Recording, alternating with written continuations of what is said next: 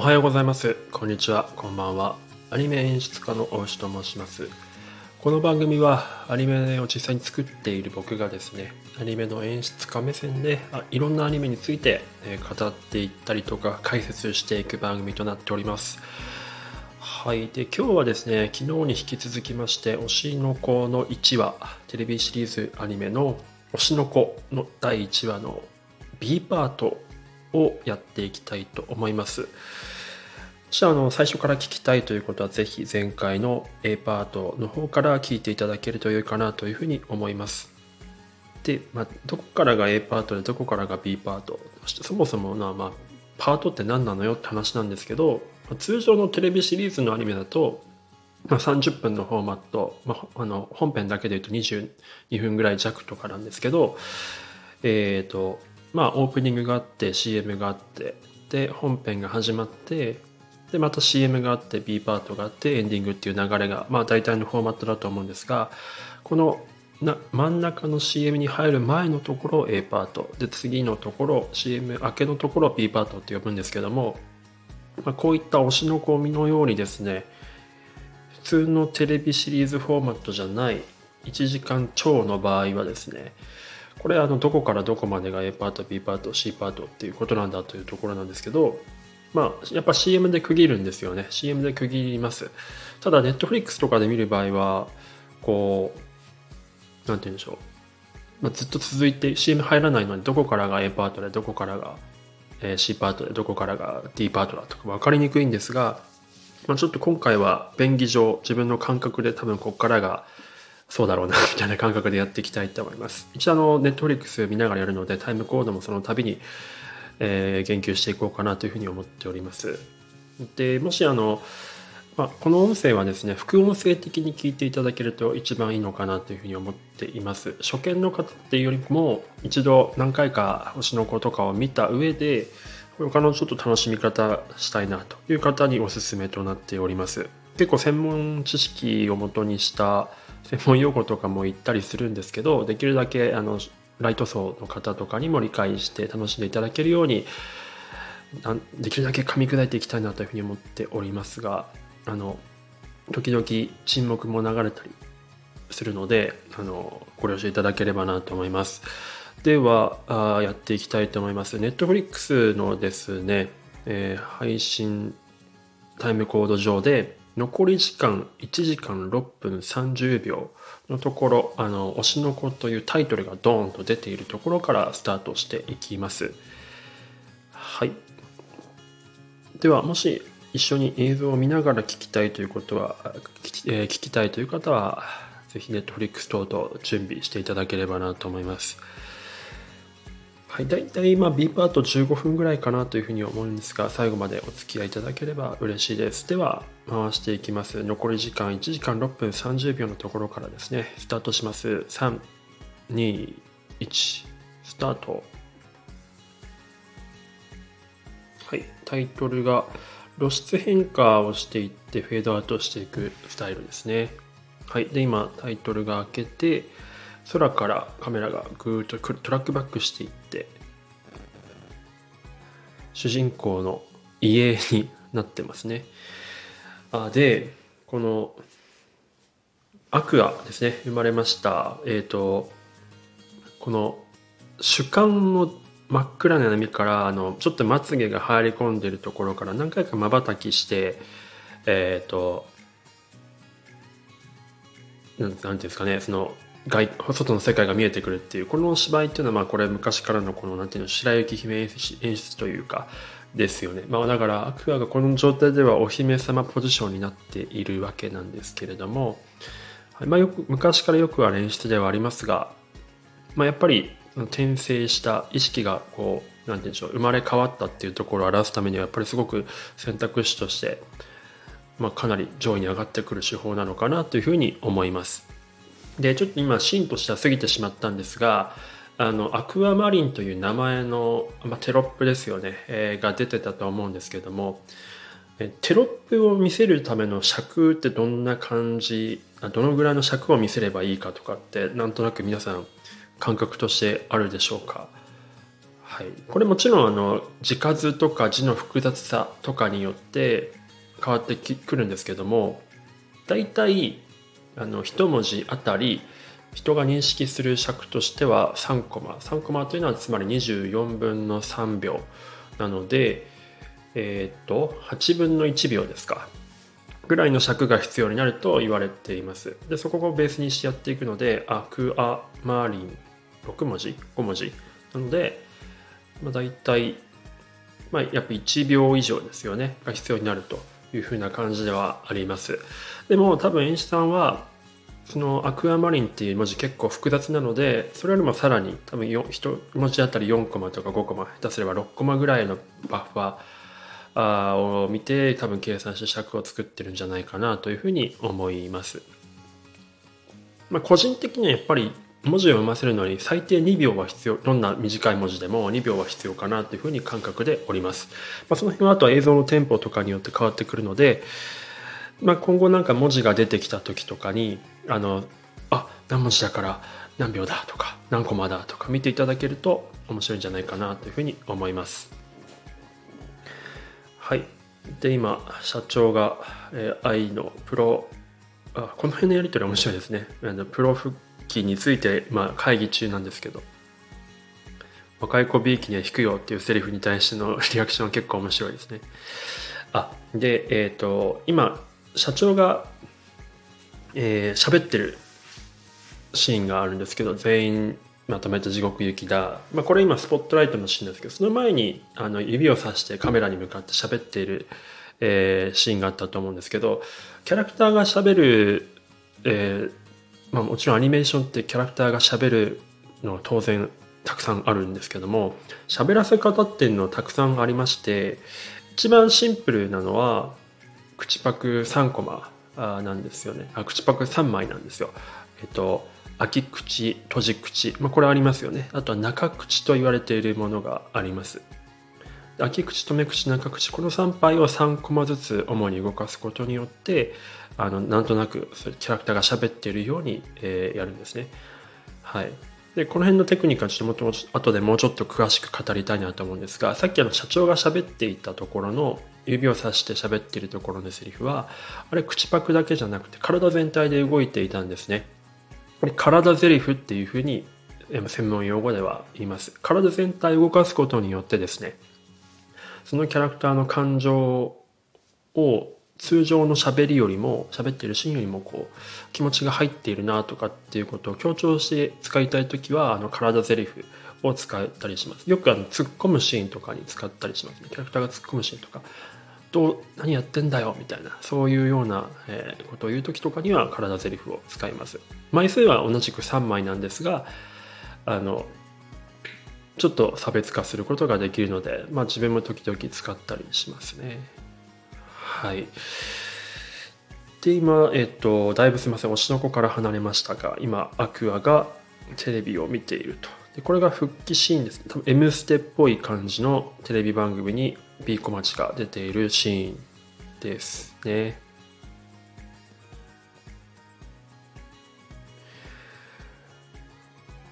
あそうですね。あの今暗いシーンがずっと続いてるんですけど暗いシーンの見せ方っていうのは結構、まあ、アニメシリーズでは、まあ、キーポイントとなってくるところでしてテレビでま放送されることを、ま、主にやっぱり前提としていると思うんですよね。そうなった時に結構テレビのモニターって反射しやすいので暗闇のシーンになると結構こう見えなくなるのでその辺の明暗のコントロールっていうのは結構非常にデリケートかなと個人的には思っています。暗闇でね見てくれたら大丈夫なんですけどやっぱ電気をつけながら見る人が結構多いと思うので暗くしすぎると何やってるか全然わかんないみたいなねことがあるので特に深夜番組ですね。深夜のテレビアニメとかは結構注意が必要ですよね。あ来ましたね。ライブが始まっライブというか。はい、でこれずっと暗闇のシーンが続いてたのはこの愛のですね目の輝きからのあの彼女がどんだけ光った存在なのかっていうところを見せるためのまあ引き立たせるための何て言うんでしょうね、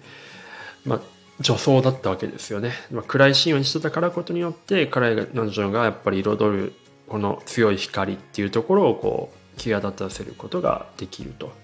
はい、前のシーンがずっと明るかったらこのシーン弱くなってしまうので、まあ、暗くさせてたという狙いですね、まあ、これもよくある演出ではありますがやっぱりこういう基本的なことができるとできないのとでは重要になあの違いになってくると。はい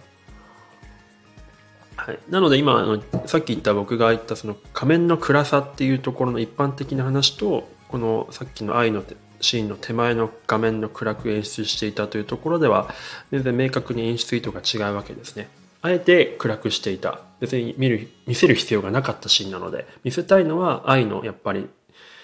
このライブシーン目の瞳のアップからの切り替わった瞬間画面の質感も変えましたよね。通常のセル質感ではなくてなんかこう線画タッチの生かした感じっていうところ別世界に来たっていうところを強調してた演出だったのではい。まあすごくまあこのエピソード1の中でもまあ、多分トップ1ではないにしてもトップ3か5くらいには入るくらい大事なカットだったのかなというふうに思います。はいまあ、これが失敗したら愛の素晴らしさっていうのが視聴者に伝わりませんからね。ここは失敗するわけにはいかないカットだったわけですね。はい。で、えー、っと今、アクアとルビーがまあ、お互いの正体が分かって語っているシーンですね。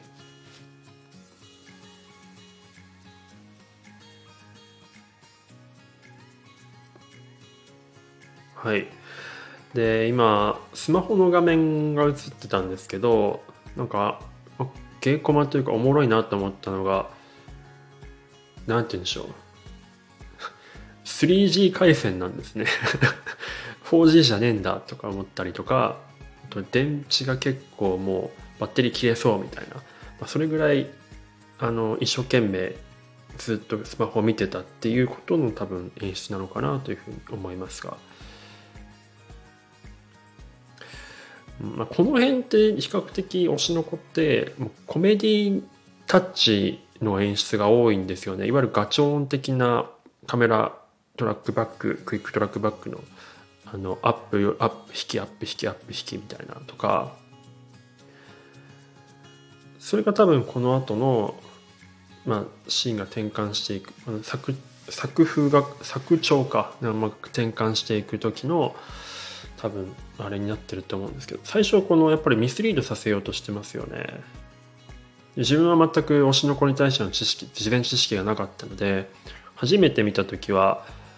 結構あコメディっぽい作あの作品なのかなっていうふうに思ってたりとかしました。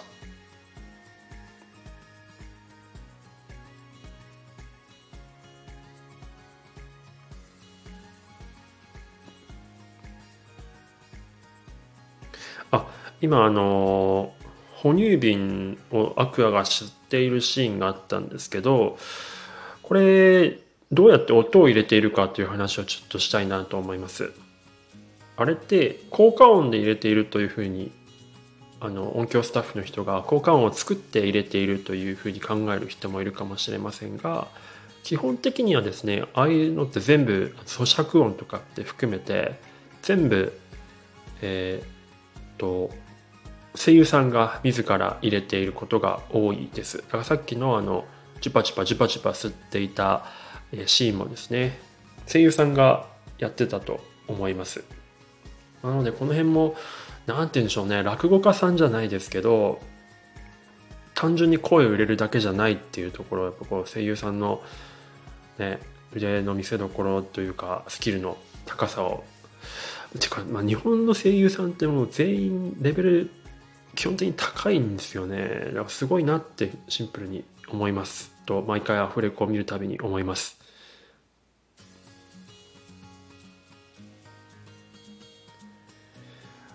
はい。あ、でですね、えっと、あ、今結構、ルビーの手芝居が映ってますけども、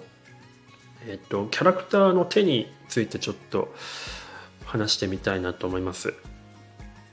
まあ、ルビーとかアクアって今赤ちゃんなので当然ちっちゃい可愛らしい手丸っこい手になってるんですけどよくあの女性のキャラクターの手を描く時って結構アニメーターの腕が試されるんですよね。アニメーターは、まあ、最近女性もすごく増えてきましたがやっぱり男性が多いんですよ。で特に、まあ、平成初期とか昭和時代のアニメーターアニメアニメのですね手女性の手を描く時の女性の手のデザインって結構ですねアニメーターさん自身が自分の手を見ながら描いているので結構ゴツゴツした手になってたりとか することがあったりするんですよね。まあ、なので 前もちょっとあの話しましたけど中身がおっさんな可能性があるというところをちょっと含んで見ていただけるとまた一つまあちょっと面白いのか面白くなくなってしまうのか分かりませんが中のねアニメーターさんがちょっと存在感が感じられて面白いんじゃないかなと思います。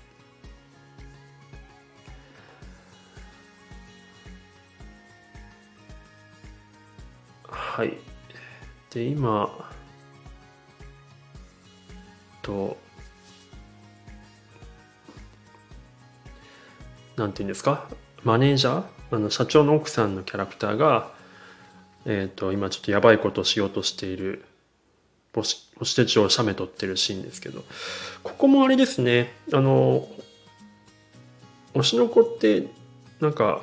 メインの愛とかアクアマリンアクアルビーだけじゃなくてキャラクター全員の結構瞳の処理っていうのは結構興味深いなというふうに思いますね。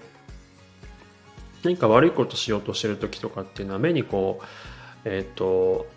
タッチというか線画の黒いぐじゃぐじゃっとした線が描かれることがあるんですけどこれによってちょっとそのそのその人のなんか悪いことを考えてる感というか闇感みたいなのをちょっと表現できるようにしているんですね。でこの辺の瞳の書き分け感情を表す手法として瞳の描き方っていうのは作品によって結構違うのであの見比べていただけると面白いかなというふうに思います。はい。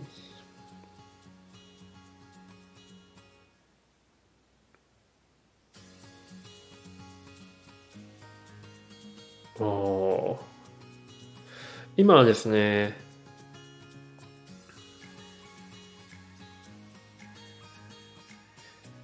あこの愛の幻想的なシーンもすごく綺麗ですね。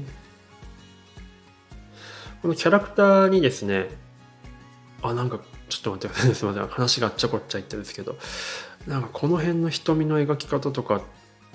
なんか京都アニメーション感さえも感じられる綺麗な描き方ですね。で今あの、アクアとルビーの輪郭にですね、多少その黄色い光った線が描かれてると思うんですけど、これあの、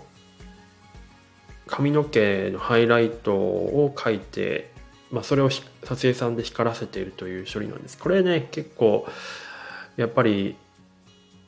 動かすカットになると結構大変なんですよね。ここはあの演出意図としてはいろんなことを考えていると思うんですが、まあ、その光らせることによって神々しさを感じさせるという面がまず一つ。そしてあまり枚数をかけたくないから動かさないというのが一つ。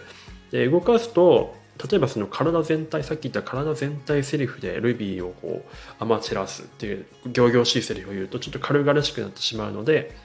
えーと、できるだけ動かさない方がやっぱり重さが出ますよね。だから作品的なそのコスト的な都合での動かさないという理由とキャラクターのその神々しさっていう出さない意味で動かさないという手法2つのこのメリットを同時に取っているという、まあ、両方兼ね備えているこの兼ね備えているというか、まあ、あの兼